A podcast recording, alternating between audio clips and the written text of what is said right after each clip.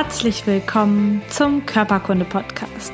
Der Podcast, der sich mit Leidenschaft um Körper und Gesundheit kümmert. Ich bin Lisa Mesters. Schön, dass du dabei bist.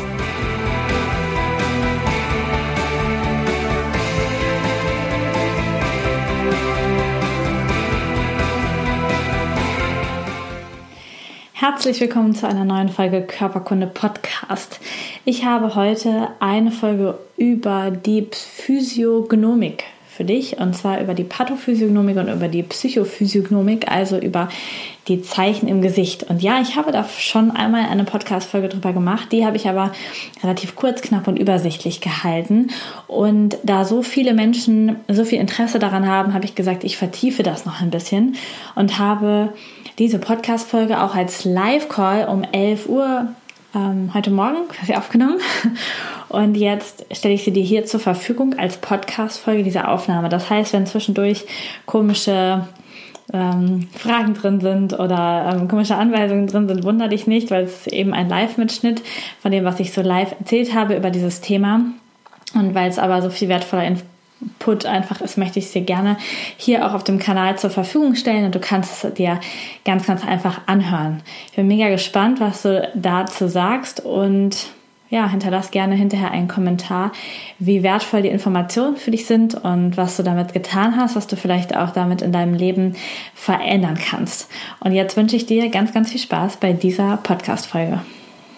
Also schön, dass ihr da seid. Es geht heute um das Thema Physiognomik und was im Gesicht zu lesen ist. Es gibt unterschiedliche Varianten, wie man im Gesicht lesen kann. Es gibt die Pathophysiognomie, also das, was Krankheiten ausmacht im Gesicht zu erkennen. Also das ist für mich gerade richtig spannend, wenn ich mit Menschen arbeite, die krank sind, dann ist das eine, eine mega, mega coole Sache, da reinzugehen und zu schauen, warum sind die denn krank und da einfach ganz viel schon im Vornherein dann irgendwie zu erkennen. Und es gibt die Psychophysiognomie, also tatsächlich das, was man im Gesicht erkennen kann, die psychischen Eigenschaften, die man auch sehen kann. Und ich habe heute den Marco dabei, der mir als Gesichtsmodel gleich zur Verfügung stehen wird. Ich habe hier schon meinen Zeigestab hingelegt und werde da gleich ein bisschen was zeigen für die Leute, die das dann im Anschluss nur hören. Ich versuche natürlich auch immer noch das zu sagen, was ich zeige, damit ihr auch ein Bild ähm, vor Augen habt, während ihr das einfach nur hört. Genau. Während meiner Heilpraktiker-Ausbildung gab es ein Seminar zum Thema Psychophysiognomik von Wilma Kastrian.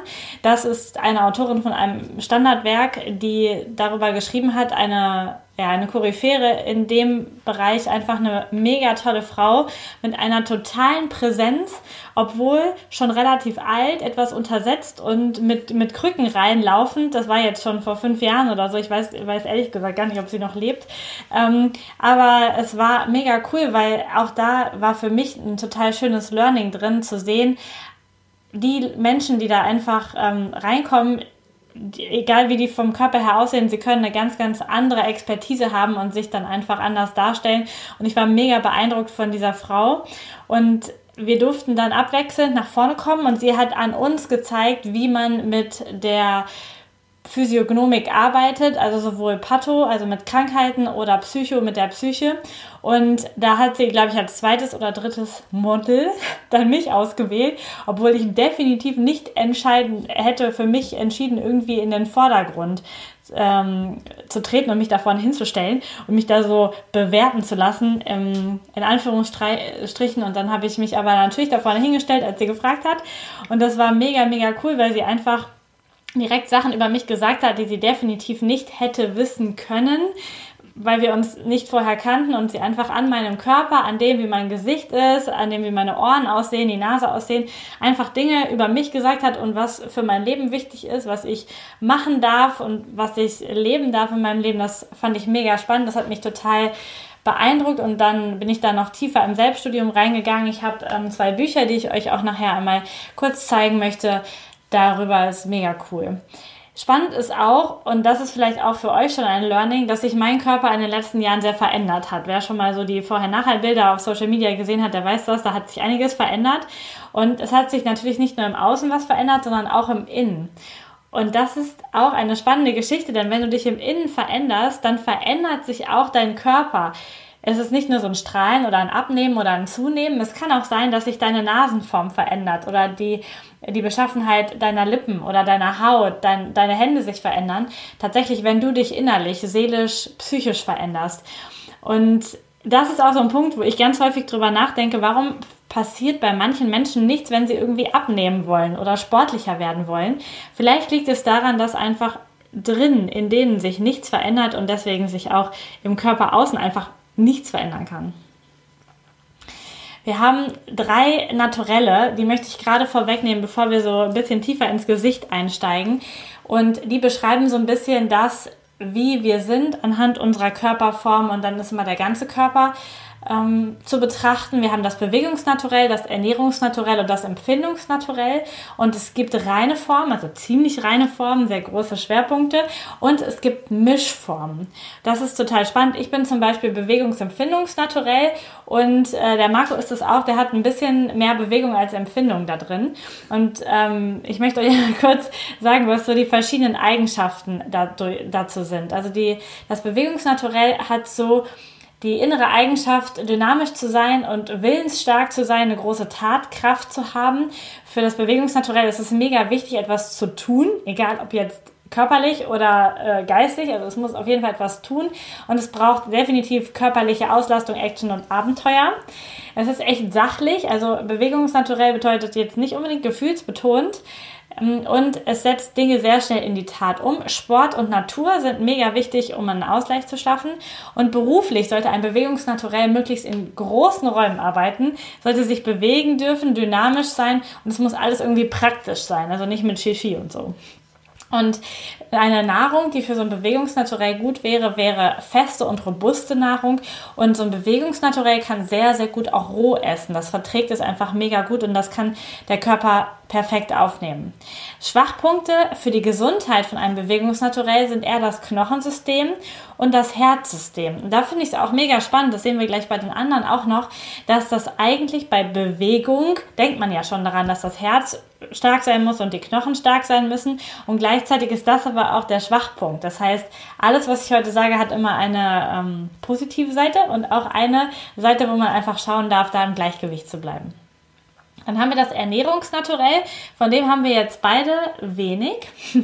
Ähm, und zwar ist das Ernährungsnaturell ein Menschentyp, der reale Lebensgenüsse liebt, also ähm, Essen, Trinken, also dem das so mega wichtig ist, das sind so die Menschen, die die Krise kriegen, wenn ich mit meinen Ernährungsvorschlägen nach dem Darmtest komme und sage, sie dürfen jetzt nur noch roh vegan essen oder sowas. Also, ne, jetzt keine Angst, ihr dürft ruhig gerne bei mir den Test machen. Es ist nicht, meistens gar nicht so schlimm, aber die kriegen dann einfach die totale Krise, weil sie im Leben sich darüber definieren und auch Leben darüber definieren, zu genießen, das zu spüren.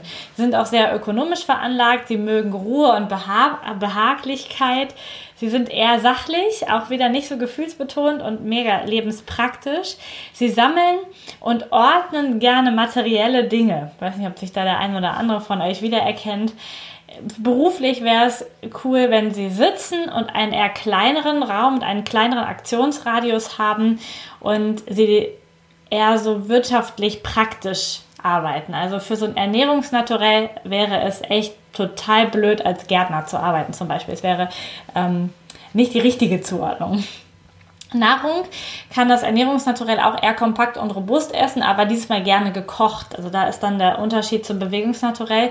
Und die Schwachpunkte der Gesundheit sind hier das Stoffwechselsystem. Also wir haben zwar die äh, Lebensgenüsse, aber wenn das Überhand nimmt, dann bekommt dieses Ernährungsnaturell dann natürlich auch sehr schnell Stoffwechselerkrankungen wie ein Diabetes oder so etwas oder mit, ähm, mit dem Gicht, mit dem Purinstoffwechsel ein Problem oder so weiter. Das dritte Naturell ist das Empfindungsnaturell und hier geht es um Informationsverarbeitung und Sensibilität. Es geht um geistige Genüsse, also eher so um Träumen, um Kreativität, um sich etwas vorstellen können. Das Empfindungsnaturell ist sehr theoretisch und sehr gefühlsbetont.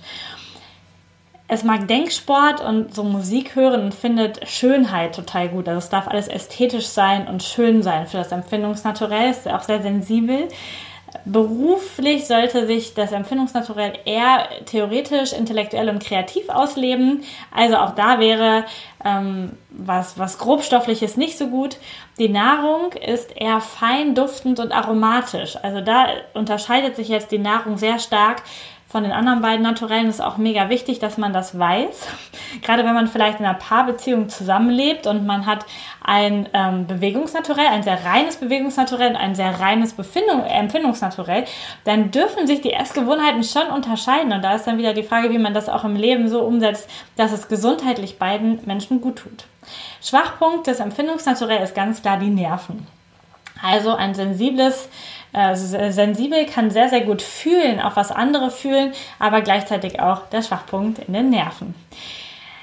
Generell ist es so, dass es gut wäre, wenn Naturelle sich so verhalten, wofür sie gemacht sind. Also wenn Marco als hauptsächlicher Bewegungstyp jetzt auf einmal in einem Büro sitzt, in so einem, äh, vielleicht auch sogar in einem Einzelbüro, wo niemand anders drin sitzt, relativ kleiner Raum, kein Kontakt zur Natur, wenig Bewegung. Zum Drucker muss man auch nicht selber aufstehen und den ganzen Tag dort arbeitet und telefoniert oder so, dann ist das ein, ein Umfeld, wo er sich 40 Stunden die Woche aufhalten würde, was tatsächlich eher dazu führt, dass man vom Körper her irgendwann krank wird, weil man so gegen sein eigenes Naturell lebt. Und da hat die Wilma Kastrian auch ein sehr plakatives Beispiel gesagt. Der hat gesagt, wenn so ein Fisch, der eigentlich im Wasser schwimmt, auf einmal an Land gesetzt wird, dann wird er sterben. Das geht relativ schnell bei so einem Fisch. Ähm, er wird nicht nur krank, wie wir Menschen vielleicht, sondern wird sterben. Aber generell ist das für uns auch wichtig, denn wir brauchen unbedingt den Ausdruck unserer Seele. Wir haben alle eine Seele und die ist ausgedrückt in unserem Körper. Und wenn wir da komplett dagegen arbeiten und uns komplett anders verhalten, dann äußert sich das in Krankheiten. Und man kann das dann sehr schön im energetischen System sehen, aber auch am körperlichen System sehen. Das ist sehr, sehr spannend. Und vielleicht hast du das schon mal gesehen. Es gibt Menschen, die sind eher dicker, fülliger vom Körpervolumen, aber das passt irgendwie zu denen. Da passt die Energie, das sieht gut aus, die sehen vital aus, die strahlen Lebensfreude aus, die sind vielleicht auch dabei trotzdem ähm, ja, entspannt. So, man merkt so richtig, ah, dass die jetzt dort rumsitzen und das Gras beim Wachsen zuschauen und was Nettes essen, das ist, das passt irgendwie zu denen. Und dann ist es okay. Wobei ich einmal noch mal kurz sagen will, ich rede hier nicht von krankhaftem Übergewicht oder von, von, von wirklich richtig dick oder ähm, so etwas, denn das ist natürlich auch wieder ein Krankheitsrisiko und das möchte ich überhaupt nicht schönreden. Aber ein Körper von einem Ernährungsnaturell darf fülliger sein. Da ist es tatsächlich so, dass die Knochen gut gepolstert sind, dass man es nicht so gut sieht. Und wenn jemand das so hat, wenn das seine Seele ist, ähm, eher in dieser Ruhe zu sein, dieser geerdete Typ zu sein, dann ist es mega okay. Es gibt aber durchaus da draußen ganz, ganz viele Bewegungs- und Empfindungsnaturelle, die sind übergewichtig. Und dann sieht man schon, dass das eigentlich nicht passt. Also jemand, der eigentlich sehr filigran ist und dann so das Fett aufgebaut hat oder jemand, der eigentlich einen athletischen Körper hätte, wo man schon sieht, oh, da sind Muskeln, man, man, kann schon sehen, dass da irgendwas ist und der ist aber sehr weich, füllig aufgebaut, dann sieht man, oh, da arbeitet jemand vielleicht in einem Umfeld, lebt mit seiner Familie so, dass es nicht gut für seine Gesundheit ist, weil er damit nicht in den Ausdruck seiner Seele, seiner ursprünglichen Bestimmung kommt. Und das ist ein riesiger Krankheitsfaktor, also einer der größten, würde ich sagen, dass man nicht das lebt, wofür man eigentlich hier ist. Und da gehören so Fragen hin, wo gehörst du hin, wo fühlst du dich wohl? Oder vielleicht auch, was hast du als Kind getan, bevor du ins System kamst, also bevor Kindergarten und Schule dich irgendwie geprägt haben. Was ist das, was du so bist. Bist du ein Kind gewesen, was tierisch durch den Garten gerannt ist? Und bist du heute jemand, der nur noch auf seinem Bürostuhl sitzt, dann ist die Frage, wo ist dein Naturell geblieben? Und lebst du vielleicht gar nicht deinen dein, dein Ding. Also man kann es am Körper generell festmachen, ob jemand gesund oder krank ist oder kann da schon sehen, was er für ein Typ ist und äh, Typ ist. Und dann gibt es natürlich noch spezifische Ausdrucksbereiche für die Psyche und auch für Krankheit. Und das finden wir zum Beispiel auf dem Rücken, in den Bindegewebszonen, an den Füßen, an den Bindegewebszonen der Hände, an den Ohren, an den Ohrzonen und eben auch im Gesicht. Und das Gesicht finde ich halt mega spannend, weil das ja so jeder wie so eine Visitenkarte mit sich rumträgt. Also wenn ihr euch mit Menschen trefft, dann es sei denn, ihr tragt so ein, so ein Verschleierungsdings, aber ansonsten kann ja jeder irgendwie euer Gesicht sehen und kann sehen, was ist da los. Und wenn da jemand geschult ist, der kann eben auch schon erkennen, was seid ihr für ein Typ, was ist eure Persönlichkeit, was sind eure Neigungen, was sind auch eure Krankheiten und welche Systeme arbeiten hier jetzt gerade mal überhaupt nicht gut. Und das finde ich äh, mega, mega spannend und da ist es auch dann wichtig, dass ihr da mal hinschaut und vielleicht auch selber Bescheid wisst, was in eurem Gesicht los ist und wie ihr das vielleicht auch so ähm, abändern könnt im Sinne von Gesundheit im ganzen Körper und auch im Sinne von gesunder Hautpflege, dass euer Gesicht strahlend schön gesund ist und auch einen angenehmen Eindruck auf andere Menschen macht. Denn das ist auch sehr, sehr spannend. Vielleicht habt ihr das schon mal gesehen, ihr findet manche Menschen eher hübscher, andere nicht so hübsch und ihr könnt bei manchen gar nicht sagen, warum jetzt hübsch, weil gar nicht im klassischen Model-Dings hübsch, sondern einfach eine tolle Ausstrahlung, schön. Und dann ist da jemand im Reinen. Es gibt aber auch Gesichter, die sind mega asymmetrisch, vielleicht so eckig, kantig und auch ganz, ganz komisch verschoben und dann hat schon jeder so eine innere Distanz und das ist so ein bisschen so, mm. und das ist überhaupt nicht böse gemeint diesen Menschen gegenüber, aber je asymmetrischer ein Gesicht ist, umso unausgeglichener ist der Mensch in sich. Und ähm, ja, da reinzuschauen, ist mega cool. Jetzt könnt ihr mal schon mal im Zoom die anderen Gesichter angucken, was ihr da so sehen könnt. Und ähm, wenn ihr jetzt die Podcast-Folge irgendwo hört, wo ihr draußen andere Menschen seht, dann könnt ihr auch schon mal gucken, wenn ihr so um euch rum dann sehen könnt und was sie so haben. Wir haben einen Unterschied zwischen generellen Formen und Beschaffenheit. Also, wie ist deine Nase geformt? Wie ist die Ohrform? Wie sieht die Stirn aus? Die Wangenknochen, die Kopfform? Wie ist dein Kinn? Wie sind, ist, sind die Augen generell? Wie ist die Augenpartie? Wie sehen die Lippen aus? Also, man kann wirklich schauen, was ist die Struktur? Und das sind eher so die psychischen Merkmale, die wir erkennen können. Also an diesen eher grobstofflichen Dingen, die länger brauchen, um sich zu verändern und eher Erkennungsmuster sind für einen Menschen. Das sind also die psychischen Merkmale, die Besonderheiten, die Eigenschaften. Und dann gibt es natürlich noch verschiedene Zonen im Gesicht, also einzelne Bereiche unter der Unterlippe zum Beispiel oder auf der Nase, die können sich verändern. Da können Verfärbungen sein, Pickel sein, Aufquellungen sein, Einziehen sein, da können verstärkte Falten sich bilden. Auch das, wenn ihr schon mal Menschen jenseits der 50 oder 40 Jahre in unserer Gesellschaft gesehen habt, dann sagt man immer, ab 40 ist man für sein Gesicht selbst verantwortlich. Und da kann man einfach sehen, wie tief sind die Falten. Ist, und, und dann gibt es Menschen, die haben hier ganz tiefe Falten nach unten. Es gibt Menschen, die haben vor allen Dingen hier an den Augen Falten oder hier an der Stirn. Das ist halt die Frage, ist das Schicksal oder hat das irgendwie mit unserem Leben zu tun? Und ich denke, es hat vor allen Dingen mit unserem Leben zu tun. Aber auch so Durchblutungsstörungen und Besenreißer und sowas zeigen, Krankheiten, Hormonverschiebungen an, Organschwächen an und man kann einfach dadurch sehen, wie so das Gesicht ist und weiße Stellen oder Blässe sind zum Beispiel ein Zeichen von Insuffizienz oder Schwäche eines Organs, wobei man deutlich sagen kann, dass wir in unserem Gesicht ganz natürlich hellere und dunklere Bereiche haben. Und wenn ihr jetzt mal den Marco anguckt, dafür ist er ja heute da, ähm, dann könnt, könnt ihr sehen, dass er in seinem Gesicht hellere und dunklere Bereiche hat tatsächlich. Und das liegt jetzt nicht daran, dass wir hier irgendwie ganz speziell ausgeleuchtet sind und vielleicht könnt ihr das auch im Vergleich zwischen unseren Gesichtern sehen, dass es relativ identisch ist, dass das hier auf der Stirn und bei Marco auch in dem Bereich heller ist als zum Beispiel oben auf der Stirn. Und dass man hellere Bereiche hat, auch um den Mund herum und auf den Wangen und dann wieder dunklere Bereiche. Und das ist ganz normal. Das ist nicht damit gemeint, mit, mit Weiße oder Blässe, aber es kann einfach sein, dass zum Beispiel, das sieht man jetzt bei Marco nicht irgendwo, aber wenn man auf der Stirn guckt und das ist jetzt gleichmäßig dunkel und irgendwo zeichnet sich so eine gräuliche Blässe. Auch nicht so eine Blässe von, oh, da ist keine Sonne hingekommen, sondern so eine, dass die Hautfarbe in sich sich verändert, dann ist das ein Zeichen tatsächlich für Insuffizienz und für Schwäche. Und dann hätten wir auch noch etwas, was mit Rötung zu tun hat. Also tatsächlich, dass jemand Entzündungen hat im Körper. Würde auch im Gesicht zu sehen sein. Das habt ihr auch schon ganz oft gesehen, dass Menschen so rote Entzündungen mitten auf der Wange haben, unter der Lippe oder so, ist eher ein Entzündungszeichen. Und eine Farbe, es gibt noch mehrere verschiedene Farbabstufungen, aber eine, die man sehr gut sehen kann, ist so diese Farbe rot-violett.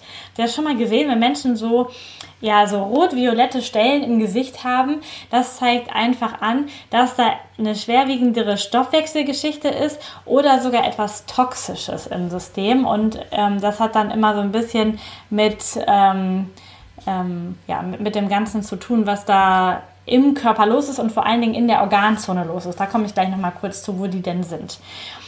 Diese visuelle Diagnostik hat etwas mit dem Begriff fühlenden Sehen zu tun. Und wenn ihr jetzt rausgeht und sagt, oh ja, ich will diese Zonen überall finden, dann seid ihr vielleicht am Anfang etwas enttäuscht, weil das tatsächlich nicht unbedingt ein Sehen ist, wo man so sagen könnte, ich lese etwas, da steht was ganz klar geschrieben. Dieses, diese visuelle Diagnostik ist eher tatsächlich so fühlen, so wie Physiotherapeuten mit den Händen fühlen, was im Gewebe los ist, kann man auch mit dem Blick fühlen, wie das Gewebe zum Beispiel im Gesicht beschaffen ist. Und sich da reinzufühlen und genau zu gucken, wo sind die Formen, wie sind die Farben und was drückt das aus, das ist eben damit gemeint mit dieser Diagnostik. Und dann darf man es natürlich noch übersetzen können und den Menschen dann auch sagen können, was da los ist. Generell ist ja die Haut der Spiegel für unsere Gesundheit. Das sagen wir ähm, gefühlte 500 Mal im Podcast, in allen möglichen Veranstaltungen. So wie deine Haut nach außen aussieht, so ist deine Gesundheit, deine Darmgesundheit, deine Immungesundheit innen drin. Das heißt, wenn du grobporige Haut hast, wenn du Pickel hast, wenn du fett, äh, fettige Haut hast, ganz trockene Stellen hast, schuppige Haut hast, dann ist es immer ein Ausdruck deiner Gesundheit. Das ist nicht, die Haut ist nicht abgekoppelt von dem anderen. Und deswegen ist es auch so spannend, sich damit mal auseinanderzusetzen. Wir gehen jetzt gleich auf die ganz eindeutigen Zeichen ein. Und da ist es nochmal wichtig, dass manche Sachen andere überlagern können. Wenn zum Beispiel ein Mensch sehr, sehr schwere Stoffwechselerkrankungen hat, dann ist der ganze Körper betroffen und dann ist der so ganz fleckig im Gesicht, so unterschiedliche Farben, hier eine Aufkleidung, da eine Einziehung. Und das ist so ganz merkwürdig. Und dann fängt man nicht an und sagt, oh, was ist das und das und das denn, sondern dann ist es die komplette Funktionsstörung im Körper wenn es wirklich darum geht, so einzelne Sachen herauszufinden, dann darf das schon sehr prägnant einzeln stehen und der Mensch darf insgesamt eher gesund sein, damit man so einzelne Geschichten herausfinden kann. Und da ist natürlich auch immer wichtig, dann den ganzen Menschen zu befragen, zu schauen, was hat er denn überhaupt für Probleme und nicht nur ins Gesicht zu schauen. Also es ist immer ein nettes diagnostisches Add-on-Mittel oder auch für euch nettes Mittel, damit euch nie wieder langweilig ist, wenn ihr durch die Stadt irgendwo geht. Jetzt kommen wir erst zur Psyche und da möchte ich gleich nochmal vorab sagen, weil ich jetzt ähm, gleich ein bisschen darauf eingehe, was man dann bei Marco so sehen kann. Nicht in der, was, was man so von der Psyche hat, ist besser oder schlechter. Auch wenn ich gleich mit so Worten spreche, Ungleichgewicht oder ähm, irgendwie äh, Unsymmetrie oder irgendetwas, dann hört sich das so an, als wäre das schlecht. Aber das ist alles nicht wertend. Denn für dein persönliches Leben, für deine Persönlichkeit, für deine Struktur ist es vielleicht mega gut, dass du genau diese Eigenschaften hast, damit du dein Leben so leben kannst, wie du es leben sollst in deiner Bestimmung. Das heißt, es geht jetzt gleich, die, die Wörter sind tatsächlich nicht, wie wir sie sonst benutzen, wertend gemeint, positiv, negativ gemeint, sondern tatsächlich ähm, wertschätzend gemeint und einfach in dem Sinne, was derjenige braucht für seine Entwicklung. Vielleicht für die Zuschauer, dass sie sich jetzt gleich mal das Bild groß schalten dabei, um ähm, genau hinschauen zu können und ähm, das mal genau beobachten zu können, was du jetzt mal vorführst. Ne? Genau, also ihr könnt einfach oben auf Sprecheransicht klicken. Ich weiß nicht, ob ihr mich dann seht oder uns dann groß seht, ob das funktioniert, mhm. aber eigentlich sollte derjenige, der spricht, dann groß angezeigt werden bei euch. Ansonsten könnt ihr ja ranzoomen oder so. Und die Zuschauer bei YouTube haben halt auch die Möglichkeit, das dann unten rechts mit dem Kästchen zu vergrößern, um das gut zu sehen, ne? Richtig, genau. Und die Podcasts hören können auch hinterher noch das YouTube-Video schauen. So, jetzt haben wir alle ähm, Leute damit reingenommen und wir fangen mit den Ohren an. Du kannst dich mal so ein bisschen seitlich drehen, genau, dass man dann dein Ohr sehen kann. Das ist cool. Und die Ohren sind tatsächlich stehen für uns das Bedürfnis unserer Seele. Das ist ähm, mega spannend, finde ich. Also alles das, was die Ohren sind, wie groß, wie klein sie sind, ist der Ausdruck des, unserer Seele. Das Ohr wird eingeteilt in ein oberes, ein mittleres und ein unteres Ohr. Das ist tatsächlich so gedrittelt. Ähm, für das Ohr. Und das obere Ohr steht für Geist und für geistige Gefühlskraft. Und wenn wir jetzt bei Marco gucken, der hat ein ziemlich symmetrisches Ohr. Aber ihr kennt das vielleicht, dass Leute so ein ganz großes Oberohr haben oder oben klein, unten groß. Also es gibt ja so ganz verschiedene Geschichten. Und da ist einfach der obere Teil steht für die geistige Gefühlskraft. Der mittlere Teil, eher so hier in der Mitte, ist die seelische Gefühlskraft und die, der untere Teil ist die körperliche Gefühlskraft. Also je nachdem, was da ähm, im Fokus steht oder was vielleicht sehr filigran ausgebaut ist, was eher grob ist, steht für diesen Menschen dann im Vordergrund. Die Ohrform bildet sich schon mega früh, also schon mega früh in unserer Entwicklung. Das bedeutet, dass sie auch sehr konstant bleibt in unserem Leben. Also der Marco wird seine Ohren schon mal ungefähr so gehabt haben, als er auch Kind gewesen ist. Deswegen ist das, also diese diese seelische, die seelischen Bedürfnisse bleiben unser Leben lang irgendwie sehr konstant gleich und deswegen bleiben auch die Ohren gleich. Vielleicht werden sie im Alter ein bisschen größer, je nachdem, wie so der Stoffwechsel arbeitet, aber tendenziell bleibt die Form und die Beschaffenheit eher gleich. Wenn wir uns das mittlere Ohr angucken, das ist die seelische Gefühlskraft. Die habe ich mir ähm, nochmal ein bisschen rausgenommen. Und da ist es einfach sehr spannend, wie fein differenziert der Bereich ist. Kann man die einzelnen Strukturen im Ohr sehr gut erkennen oder gehen die so ineinander so ganz fließend über? Und wenn sie fein differenziert und erleuchtend hell sind, auch das ist hier wieder gut zu sehen. Also wir sind natürlich gut ausgeleuchtet, aber in dem Bereich ist es eher wieder heller zu sehen dann ist es so, dass das eher ein feinfühliger Mensch ist und der auch ein seelisches Bedürfnis für Ästhetik hat und vielleicht auch für Kunst oder so etwas. Aber tatsächlich eher dieses ästhetische Schöne und sehr, sehr feinfühlig zeigt sich in der Mitte des Ohres tatsächlich. Ich habe ähm, auf der Familienfeier letzte Woche ein bisschen Langeweile gehabt. Da war ähm, die Frau meines Cousins, herzliche Grüße, ich nenne jetzt keine Namen, aber die hat ein sehr, sehr ausgeprägtes mittleres Ohr. Das heißt, sehr feinfühlig und sehr ästhetisch. Ähm, macht Touren, tatsächlich Kunsttouren, das heißt, es passt perfekt ähm, da rein zu ihrer Ohrbeschaffenheit. Dann haben wir das untere Ohr und das hat eher so den Bezug zu Körper und zu Materie. Und je nachdem, ob man eher große und volle Ohrläppchen hat, dann steht das eher dafür, dass der Körper und auch das Lymph- und das Drüsensystem eine sehr gute Regenerationskraft hat. Und wenn man eher schwächere Ohrläppchen hat, hat man eine nicht so gute ähm, Regenerationskraft und tatsächlich neigt man eher zu so Stimmungsschwankungen. Der Marco ist relativ in der Mitte vielleicht eher ähm, mit einem schwächeren Ohrläppchen ausgeprägt. Ja, das heißt, wir sind hier eher auf der Stimmungsebene und nicht so sehr auf dieser Regenerationskraftebene. Aber auch da ist es mega spannend, wenn ihr euch mal umguckt. Es gibt Leute, die haben so richtig fleischige Ohrläppchen, so richtig groß. Und es gibt welche, die haben so ganz kleine, wo man so noch nicht mal ein Ohrring irgendwo reinbekommen könnte. Das ist, ähm, ja, ist einfach spannend. Schaut da mal hin. Dann ist es spannend, wie die Ohren im Raum stehen. Stehen sie weiter oben am Kopf, weiter unten am Kopf, sind sie geneigt nach hinten und nach vorne. Da gibt es unterschiedliche Geschichten. Wenn die Ohren in der Mitte sind, und das kann man Marco jetzt auch sehen, also wenn wir hier gucken von den Augenbrauen bis zum Ohr hat man so eine gerade Linie. Das heißt schon, dass sie ziemlich mittig stehen. Manche Ohren sitzen deutlich höher und andere deutlich tiefer am Kopf, wenn man so schaut. Dann heißt das, wenn sie mittig stehen, dass man insgesamt eine Balance im seelischen Bereich hat, also sehr ausgeglichen für die Seele ist.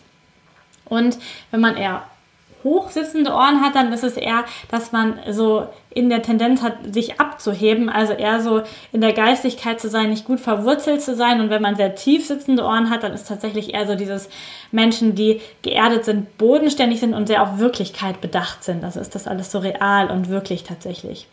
Und dann kann man schauen, ob Ohren geneigt sind. Und bei Marco sind die leicht nach, ist das Ohr leicht nach hinten geneigt. Wenn ihr das hier seht, da, wenn wir hier die Achse durchziehen, ist die leicht nach hinten geneigt. Die könnte auch gerade stehen, also es, äh, oder nach vorne geneigt stehen. Es gibt da unterschiedliche Ohrformen. Wenn sie nach hinten geneigt sind, genau, hat man eher das Bedürfnis nach Selbstständigkeit, nach Eigenständigkeit und nach Verantwortung. Wer jetzt den Marco kennt, der weiß, das passt auch, also nach hinten. Wenn es eher nach vorne geneigt ist, dann haben wir eher den Schwerpunkt im liebevollen Denken, im liebevollen Handeln und auch im Fühlen. Und das ist auch mega spannend, wenn ihr Kinder habt. Guckt euch mal die Ohrformen an und schaut einfach, wie ihr euer, eure Kinder oder die Menschen in eurem Umfeld bestärken könnt in Selbstständigkeit oder eher in diesem Gefühl eine Gefühlsgeschichte. Und vielleicht habt ihr euch jetzt schon die ganze Zeit gedacht, was ist, wenn ich zwei verschiedene Ohren habe? Die meisten Menschen haben zwei sehr verschiedene Ohren. ähm, das ist tatsächlich dann wieder so, dass ähm, dass es mit der seelischen Balance zusammenhängt und dass wir eine männliche und eine weibliche Gesichtsseite haben und dass es schon sehr unterschiedlich sein kann, wie wir da denken und fühlen und dass wir dann unsere ganzen Persönlichkeitsanteile ein bisschen besser komplett integrieren dürfen und uns auch sehr liebevoll annehmen, dass es manchmal so und manchmal so ist. Ähm, wenn jemand eher sehr kleine Ohren hat, zeigt das eher, dass er zögerlich ist, vielleicht ängstlich ist, sehr empfindlich ist, vielleicht auch eher sein Licht unter den Scheffel stellt, sich nicht so gerne nach außen präsentiert. Er braucht vielleicht eher Ermutigung und Bestätigung und ist von anderen Menschen leicht beeindruckbar.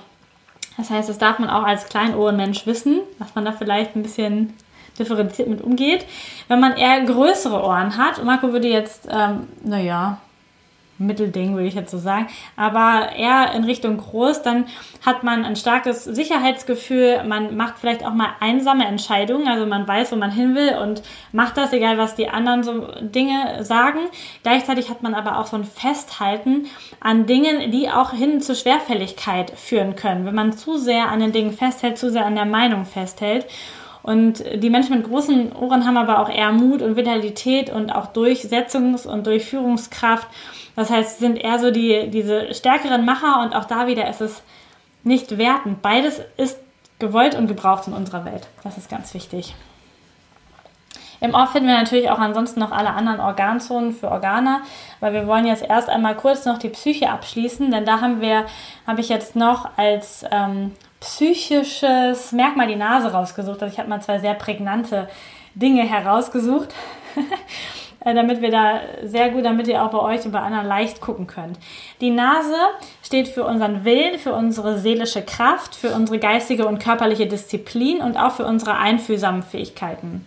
Also so eine Mischung wieder zwischen Kraft und wie einfühlsam ist der Mensch. Wenn wir in der Nase eine eher dominante Oberlänge haben, das ist auch wieder spannend. Also wir haben eine Mitte des Gesichts und die findet sich so ungefähr dort. Wo jetzt, könnt ihr das sehen? da so, ähm, auf der Nase. Und wenn jemand eher die Nase oben in der Länge dominant hat, also der, das Stück deutlich größer ist, dann zeigt das, dass er eher in der Informationsverarbeitung stark ist. Wenn die Unterlänge dominant ist, Leute, die sehr ähm, ausladendere Nasen im unteren Bereich haben, dann hat man eher seine Stärken in der Tat und in der Organisation und in der Umsetzung tatsächlich. Und dann gucke ich sehr, sehr gerne danach, wie ist die Nasenspitze geformt. Ja, also das ist mein kleines Hobby, wenn ich Leute unterwegs beobachte tatsächlich, dann gucke ich immer, ähm, wie ist die Nasenspitze geformt. Jetzt musst du dich einmal nochmal richtig zur Seite drehen, genau. Und das bei Marco seht ihr jetzt, dass die Nasenspitze eher gerade ist. Sie zeigt nicht wirklich nach oben, nicht wirklich nach unten, aber das könnt ihr bei anderen Menschen ganz eindeutig anders sehen. Wenn jemand eine Nasenspitze nach unten hat, nennt man auch Pädagogennase. No idea, wie das kommt. Das sind eher Menschen, die so geistigen Einsatz haben, die planen, die Genauigkeit haben, die führen und lenken und so Kontrolle haben wollen. So kleine Control Freaks und auch Menschen, die so alles immer ganz genau wissen wollen. So Zahlen, Daten, Fakten Menschen. Wenn wir eine schmale Nase haben, die oben schmal ist, das ist jetzt bei Marco auch nicht der Fall. Die ist ähm, hier im oberen Teil etwas breiter. Dann ist es so, dass wir ähm, eher uns einfühlen können, fühlen können, vielleicht eher abwarten sind und manchmal auch uns selbst eher vergessen gegenüber anderen Menschen und uns selbst zurückstellen und andere nach vorne stellen. Wenn wir hier dominanter sind am Nasenrücken, dann heißt das, dass wir auch ich bezogen sind, dass wir so handeln können, dass wir sagen, yo, ich bin jetzt wichtig und ich mache das jetzt, ich setze das durch. Wenn die Nasenspitze eher nach oben zeigt, dann bedeutet das, dass man mehr Instinkt hat, dass man mehr Wahrnehmungsfähigkeit hat, auch vielleicht für Energien und dass man einen erhöhten Freiheitsdrang hat und den halt auch auszuleben. Und Marco hat ein, eine Nase eher gerade oder ein bisschen nach oben vielleicht, also gar nicht so sehr in dieses pedantische nach unten, sondern eher diese, diesen Freiheitsdrang und auch einen guten Instinkt. Genau. Wichtig ist jetzt, wenn ihr Menschen so beurteilt, ich habe jetzt nur mal die Ohren und die Nase kurz rausgegriffen, dass es natürlich auch noch Relationen zu den anderen Gesichtsbereichen gibt. Also wie stehen die Ohren im Bereich im Vergleich zur Nase und was sagt der Mund aus und dagegen die Stirn. Das ist total wichtig, damit man einfach einen Menschen komplett be beurteilen kann. Das würde jetzt den Call ein bisschen sprengen, wenn ich euch das alles erzähle. Aber nur damit ihr wisst, nur weil jemand eine nach unten zeigende Nase hat, heißt es nicht, dass er in allen Lebensbereichen immer so und so ist. Denn wenn er die nach unten zeigende Nase hat, hat er vielleicht einen Anteil, der sagt, ja, mache ich schon gerne so Zahlen, Daten, Fakten. Wenn aber alles am Kopf, die Kopfform, die Lippen auf Sinnlichkeit und Freiheit und ähm, Leben aus sind, dann ist das nur ein ganz kleiner Teil der Persönlichkeit dann. Genau. Dann haben wir noch den Mund. Den habe ich nur ganz kurz noch rausgesucht. Der Mund zeigt Sinnlichkeit an, aber auch Sexualtrieb, zeigt an, wie gut die Verdauung ist und wie die innere Gefühlswelt ist. Und da ist es wieder spannend mal zu schauen, wer hat so ganz schmale, eingefallene Lippen, die man schon fast nicht mehr sieht und wer hat volle Lippen, die sinnlich sind, die vielleicht auch so eingesetzt werden. Es gibt so Menschen, die reden, ohne die Lippen zu bewegen. Es gibt Menschen, die haben eine, eine große Lippenbewegung beim Reden und das zeigt auch, wie sinnlich und wie, wie verbunden sie mit dem Leben sind. Einfach Lippen sind auch sehr stark Lebenskraft und Menschen, die zum Beispiel eine, eine sehr schwere chronische Erkrankung haben oder eine Krebserkrankung haben, haben oft sehr, sehr schmale Lippen, weil die Lebenskraft einfach schwindet dann irgendwann. Ja, es ist mega spannend und ihr dürft das mal einfach üben und mal schauen, was ihr da so bei anderen erkennen könnt. Und dann haben wir natürlich noch die Pathologie. No, ich könnte auch mal kurz was trinken.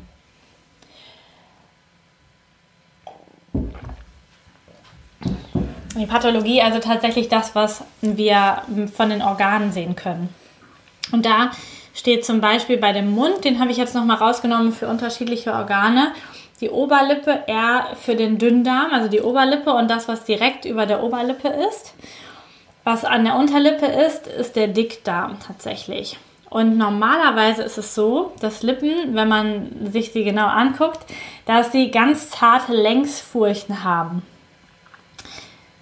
sonst nichts. Und wenn da eher so eine Netzstruktur ist, es auch quer verlaufende Falten gibt, Falten der Lippen vielleicht sogar komplett verschwinden und die so ganz gespannt sind. Das sieht man auch ganz häufig, so ganz gespannte, pralle Lippen äh, mit glatter Oberfläche, also ohne jetzt Botox oder so zu benutzen. Nee, ähm, wie heißt das zum Aufspritzen? ist auch egal. Botox. Mhm. Ah, okay, gut. Also ohne sowas zu benutzen, ist es halt ähm, sehr glatt, dann zeigt das an, dass äh, man eher Milieuprobleme hat und Entzündung oder Anstrengung, Anstrengung hat in den Bereichen. Spannend ist auch, das sieht man häufiger, dass Menschen eine dunkelrote Abgrenzung haben um die Lippen. Also, dass das nicht so hell ist oder einfach übergeht, sondern dass sie um die Lippen herum einen dunkelroten Strich haben. Können wir jetzt bei Marco auch nicht sehen, da ist der Übergang eher sehr hell. Aber wenn die so einen dunkelroten Strich haben, ist es tatsächlich so, dass, dass er eine Überforderung der Blutversorgung des Darms anzeigt. Also das zeigt, dass da irgendwas mit der Versorgung mit Blut und Sauerstoff nicht richtig stimmt und dann kann natürlich der Darm auch nicht richtig funktionieren. Die Leber, die Galle und die Bauchspeicheldrüse befinden sich genau hier unten unter der Unterlippe, also rechts eher Leber-Galle, links ab der Mitte die Bauchspeicheldrüse. Und wenn dort zum Beispiel eine Schwellung ist, also nicht so eine normale Kuhle nach innen, sondern eine Schwellung nach außen, dann zeigt das zum Beispiel eine Stauung der Leber an. Oder wenn hier Fältchen sind im Bereich unter der Unterlippe, dann ist das eine Anstrengung der Organe. Und Farbveränderungen, da gibt es zum Beispiel so leicht blau-graue Töne. Das ist eher so zu wenig Sauerstoff. Wenn wir eher so orange-gelb Töne haben, habt ihr bestimmt auch schon mal gesehen, Menschen mit hier unten so orange-gelben Flecken ist das eher eine virale oder eine bakterielle Belastung von Leber oder Bauchspeicheldrüse. Was auch wichtig zu wissen ist, um so ganzheitlich gesund zu sein, dass äh, sowas stattfindet. Und das kann tatsächlich ohne ansonsten große Krankheitszeichen sein, ohne veränderte Blutwerte oder so etwas. Vielleicht ist man ein bisschen müder als sonst, aber ansonsten es zeigt sich das dann als erstes in diesen ganz feinen Nuancen. Wenn wir uns generell mal die Durchblutung der Organe anschauen dann ist das total spannend, denn wir haben zum Beispiel im unteren Wimpernkranz, also wirklich genau dort, wo die unteren Wimpern ansetzen, ist die Durchblutung für unsere Beine. Dabei ist der Fuß hier außen und der Oberschenkel innen. Das heißt, wenn dort Rötungen sind, Pickel sind genau auf diesem Wimpernkranz oder Einziehung, Aufquellung, dann zeigt das, dass wir eine Durchblutungsveränderung in den Beinen haben. Wenn wir unter dem Auge gucken, haben wir hier in diesem Bereich in der Mitte, da so die Durchblutung für das kleine Becken. Und außen am Auge, also eher so hier, ups, das sieht man hier so, das sieht man bei ähm, Frauen häufiger tatsächlich, dass hier so eine Aufquellung ist, so seitlich, so ein richtiges Bubbel.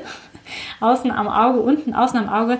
Das steht dann eher für die Leistenlymphknoten und auch für, die, für das Lymphsystem im Becken. Und spannend ist auch die Durchblutung des Herzens, die Herzkranzgefäße, die sieht man hier in der Falte zwischen Nase und Mund, also in der Nasolabialfalte. Wenn da irgendetwas ist an Rötungen, Schwellungen oder so, ist das die Durchblutung der Herzkranzgefäße, die dort angezeigt wird. Generell ist die Falte hier ausschlaggebend für das Herz. Also hier kann man sehr, sehr gut Herzerkrankungen erkennen. Entweder sind die sehr tief gefurcht oder sehr flach glatt gezogen sind die unterschiedlichen Klappen und Bereiche des Herzens sind so untereinander in dieser Falte tatsächlich ähm, angesiedelt. Man kann es ähm, sehr, sehr gut nachvollziehen und da am Anfang vielleicht auch so ein Buch neben sich legen, um das einfach mal ähm, sehen zu können. Und wenn wir uns diese, ähm, diese Geschichten angucken, dann haben wir hier über dieser Nasolabialfalte eine, eine Hautregion, also direkt hier. Wenn die eine Rötung zeigt auf der rechten Seite, dann ist das eher ein Problem vom Herzbeutel, auf der linken Seite dann eher von der Herzinnenhaut. Also da könnte man zum Beispiel so Entzündungsgeschehnisse oder so dann sehen. Wenn wir uns die Nase anschauen, besonders im unteren Bereich, ist die Nase Ausdruck für unser Atmungssystem. Und spannend finde ich vor allen Dingen, ich habe jetzt nur eine Sache rausgegriffen, die Falte, die hier so um die Nasenflügel ist, das ist der Bereich, der unsere Luftröhre zeigt. Und wenn ihr mal so eine richtig krasse äh, allergische Reaktion oder auch einen Schnupfen hattet, dann ist hier außen das meistens auch so gerötet und so schuppig und so, obwohl ihr jetzt mit dem Taschentuch ja nicht so richtig da irgendwie das ähm, selber fabrizieren könntet. Und das zeigt einfach, dass die Luftröhre mit betroffen ist und dass es da ein Problem gibt. Das Nervensystem im Gesicht zeigt sich auch in verschiedenen Teilen und wir haben zum Beispiel mitten auf der Nase also direkt vorne drauf auf der Spitze, den Bereich für unser Sonnengeflecht. Und das ist auch wieder ein Bereich, der natürlicherweise im Gesicht etwas heller ist tatsächlich. Da mittendrauf ist das Sonnengeflecht, also das, was so im Oberbauch ist, ein Energiezentrum, ein wichtiges Energiezentrum. Mitten unter den Augen, also tatsächlich in dem ganzen Bereich unter den Augen, haben wir das vegetative Nervensystem. Das kennt ihr auch, wenn Menschen Stress haben, Anspannung haben, sieht man das hier unten drunter, entweder verfärbt, eingezogen oder so richtig aufgequollen. Das ist das Vegetative, also unser ursprüngliches Nervensystem. Ähm, mitten drunter, der ganze Bereich ist so generell, wenn wir eher so innen gucken und wir innen im Auge eine dunklere Verfärbung haben, das kann man jetzt bei Marco ein bisschen tatsächlich sehen, dann ist das eher ein Problem vom parasympathischen System, also dass man nicht so gut runterfahren kann dass man da gerade nicht so gut in diesen Ausgleich kommt. Wenn man eher außen am Auge hier sehr tiefe Anstrengungsfalten die ganze Zeit hat, das sieht man auch bei sehr vielen Menschen, ist das eher so ein sympathisches Ding. Dass sie also da meistens eher in der Übergeschichte sind und da einfach sehr im, im Kämpfen, im Flüchtenmodus sind und hier die ganze Zeit diese Spannung haben, sieht man dann außen um die Augen.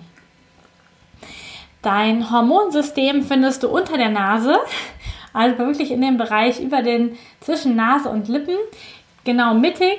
Ähm, zwischen Nase und Lippen hast du die Ausdruckszone für deinen Thymus, für die Thymusdrüse, die sitzt hinter der, dem Brustbein, ist in der Schulmedizin ein bisschen verkannt, aber sehr, sehr wichtig, besonders in der kindlichen Entwicklung für unser Immunsystem. Dann haben wir seitlich unter den Nasenmuscheln, also hier und auf der anderen Seite auch die Ausdruckszonen für die Schilddrüse. Die können meistens eher rötlich verfärbt sein, wenn man da ein Problem hat, tatsächlich, dass man äh, wie so rote Flecken hat. Und darunter noch der Hypothalamus, der sitzt tatsächlich dann hier. Also Schilddrüse und Hypothalamus sitzen untereinander, haben ja auch viel miteinander zu tun, von daher passt das sehr gut. Unter den Augen wiederum, das habe ich jetzt eben schon mal gesagt, für die Durchblutung der Beine, ich habe es für das vegetative Nervensystem gesagt, auch hier sitzt noch das Nierensystem unter den Augen. Also wenn du Probleme hast mit den Nieren, mit den Nebennieren, auch dann hast du etwas unter den Augen. Und spannend ist dann jetzt wieder zu gucken, wie sieht das genau aus. Gibt es da Aufquellungen? Wo sind genau die Falten? Ist die Falte dunkler oder die ganze Haut dunkler? dann kann man so ein bisschen eine Abschätzung machen, welches System da gerade ähm, mit einbezogen ist. Und da möchte ich auch nochmal sagen, es gibt ganz viele Bilder zu diesem Thema, zur Psycho- und Physiognomik im Internet zu verschiedenen Organbezugszonen und das sind nicht unterm Auge Niere, vegetatives Nervensystem, Durchblutung des kleinen Beckens und Durchblutung der Beine übereinander auf so ein Bild gemalt, sondern je nachdem, was der Autor gerne mag, ist halt eins hingemalt und die anderen sind weggelassen. Also es kann sein, dass du denkst, du hast ein Problem mit dem vegetativen Nervensystem, dabei hast du ein Problem mit deiner Niere ähm, wenn du da nicht geschult bist. Das heißt, es ist auch ein spannendes System, wirklich tief reinzugucken und sich da ein bisschen mit auseinanderzusetzen. In den Büchern, die ich euch gleich einmal zeige, ist es sehr, sehr detailliert beschrieben. Wir haben also riesige Möglichkeiten, mit dem Gesicht zu arbeiten und das alles so zu lesen.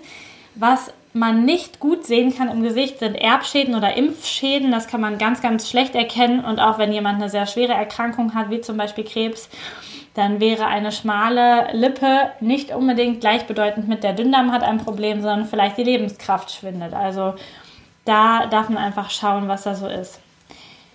Generell ist dein Gesicht deine Visitenkarte und auch dein Ausdruck deiner seelischen und körperlichen Gesundheit. Und da möchte ich jetzt einmal nochmal darauf hinweisen, dass dein Gesicht mega sensibel ist. Die ganze Haut im Gesicht, die ganzen Ausdruckszonen die reagieren ganz sensibel, wenn in deinem Körper was nicht stimmt. Du hast es schon mal erlebt, es kommt auf einmal ein Pickel und der ist manchmal in fünf Tagen noch nicht wieder weg, manchmal ist er in zwei Stunden nicht mehr zu sehen. Und da zeigt sich, wie schnell das ganze System arbeitet und wie schnell der Körper in Disbalance und vielleicht auch wieder in Balance kommt.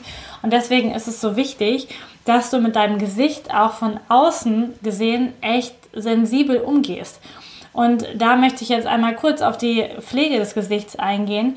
Denn wenn du dein Gesicht und diese ganzen feinen Ausdruckszonen zukleisterst mit irgendwelcher äh, Erdölkosmetik, mit irgendwelchen fetten Make-up-Schichten, mit irgendetwas, was überdeckt, überschminkt und alles irgendwie ebenmäßig macht, dann tust du dir und deinem ganzen Körper nichts Gutes. Wir wissen, dass wenn wir unsere Füße, die ja auch Bindegewebszonen und Ausdruckszonen haben, wenn wir die in ganz enge Schuhe quetschen und da ähm, das einfach total ver verunstalten, dass dann auch unser Körper und die Wirbelsäule und alles, was damit in Zusammenhang steht, leidet.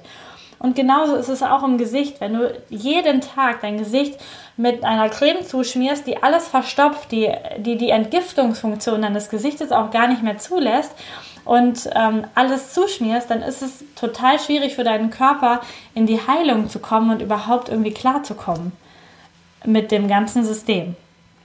Das heißt, deine Haut ist auch ein Organ, es hat Bedürfnisse und gerade deine Gesichtshaut hat echt viele Bedürfnisse und zeigt, wie es dir tatsächlich geht. Es in deinem Gesicht spiegelt sich, wie du dich ernährst. Wenn du Zucker isst, hast du viel mehr Falten, als wenn du es nicht isst. Wenn du ganz trockene Haut hast, dann hast du ähm, auch ein ganz anderes Hautbild, als wenn deine Haut gut ernährt und versorgt ist. Da möchte ich auch einmal kurz darauf hinweisen, dass äh, die meiste herkömmliche Kosmetik tatsächlich so konzipiert ist, dass du sie wieder benutzen musst.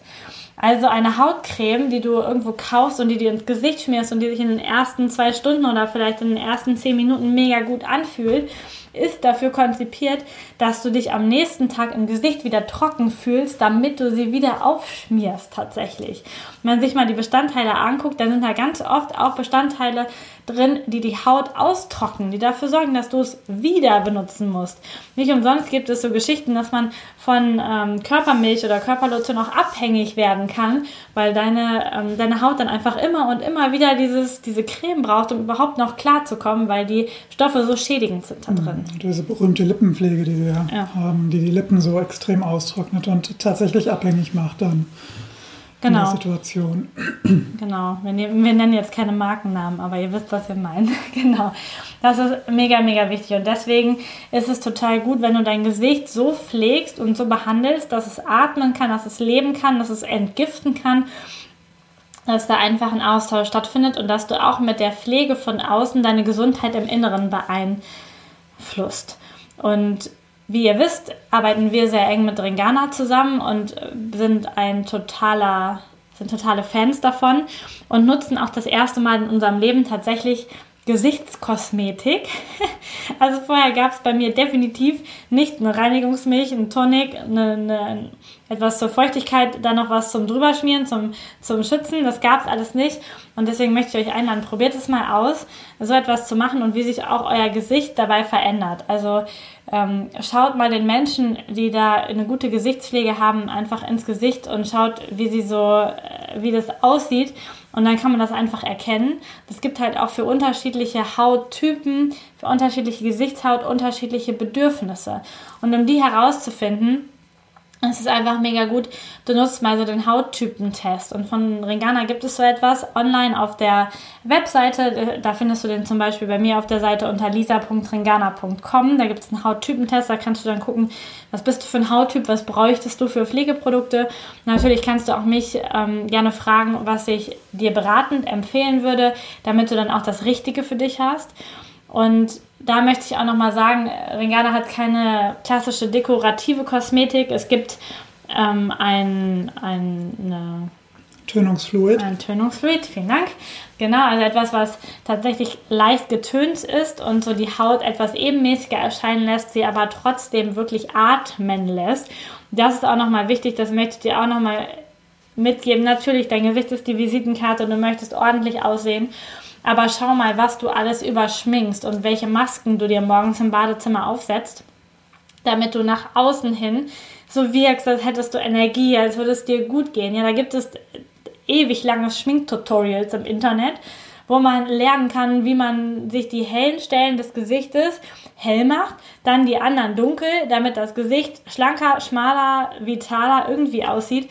Und das vertuscht alles das, was du eigentlich bist und was du eigentlich ausdrückst und womit du auch kommunizierst, womit du auch anderen Menschen sagst, ich bin energetisch gerade nicht auf der Höhe, nimm zum Beispiel Rücksicht. Sowas können andere Menschen intuitiv im Gesicht erkennen und es ist total blöd, sich da immer eine Maske aufzuschminken und sich so komplett zu verstellen für die Welt da draußen. Genau. Ja, das war heute die Abhandlung zum Thema Haut, Gesicht, Visitenkarte, Hautpflege. Ich habe das jetzt alles ein bisschen angerissen, weil es mega, äh, mega krass großes Thema ist. Ich möchte kurz die Bücher in die Kamera halten. Ich ähm, verlinke euch natürlich gerne. Das ist einfach einmal Praxis Pathophysiognomik. Das ist eher so auf Krankheiten bezogen. Ähm, da kann man sehr genau dann von den Bildern her auch sehen, ähm, ja, welches Bild da welche Erkrankung zusammensteht. Und dann, seht ihr, es wird benutzt, das Buch bei mir häufiger, ist das das Lehrbuch für Psychophysiognomik von der Wilma Kastrian, bei der ich das äh, Seminar gemacht habe. Und das ist dann eher so auf die psychischen Geschichten hin. Ich verlinke euch das gleich alles, wenn euch das interessiert, könnt ihr euch die bestellen und lesen. Es ist jetzt beides keine Wochenendsofa-Strandlektüre, weil es äh, medizinische Fachbücher sind, aber einfach äh, mega, mega interessant für dich vielleicht auch. Genau. Das ähm, war es jetzt von mir und wenn ihr möchtet, dürft ihr jetzt noch Fragen stellen und gerne raushauen, was euch bewegt.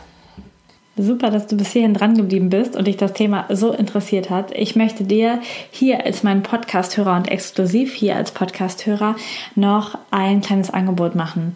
Denn wenn es dich interessiert, auch Kunde oder Kundin von Ringana zu werden und ebenfalls diese wundervollen Produkte mit dieser mega coolen Philosophie dahinter zu bekommen und auch zu nutzen, dein Badezimmer Erdöl zu gestalten und deinen Körper gesund zu pflegen, dann haben wir ein Angebot für dich und du kannst dich einfach bei uns per E-Mail melden, entweder bei Marco oder bei mir. Und wenn du bei uns Kundin oder Kunde wirst und bei uns in bei Ringana bestellst, also entweder bei lisa.ringana.com oder marco.ringana.com, dann bekommst du von uns zusätzlich zu deinem Willkommens 5-Euro-Gutschein von Ringana auch noch einen 10-Euro-Gutschein für deine nächste Bestellung. Das heißt, ja, wir freuen uns auf dich und äh, wenn du aus dieser Podcast-Folge kommst, dann melde dich einfach bei uns und dann sehen wir, dass du als Neukunde da bist und dann bekommst du den exklusiven Gutschein für Podcast-Hörer. Und jetzt wünsche ich dir einen wundervollen Tag. Hab ähm, ja, eine tolle Zeit. Und ich verabschiede mich jetzt eine Woche ähm, zur Radtour. Ich fahre wieder mit meinen Mädels Rad und bin deswegen größtenteils offline. Die nächste Woche werde nicht so viel online machen und deswegen wünsche ich dir eine schöne Zeit. Und wir hören uns dann in der nächsten Podcast-Folge nächsten Sonntag wieder. Da wird es ein spannendes Interview geben zu einem Thema, wo echt wenig drüber gesprochen wurde in diesem Podcast. Und zwar wird es um Sex gehen. Ich hoffe, du bist jetzt schon neugierig und freust dich auf die nächste Folge. Und ich wünsche dir jetzt noch einen wundervollen Tag. Bis dann!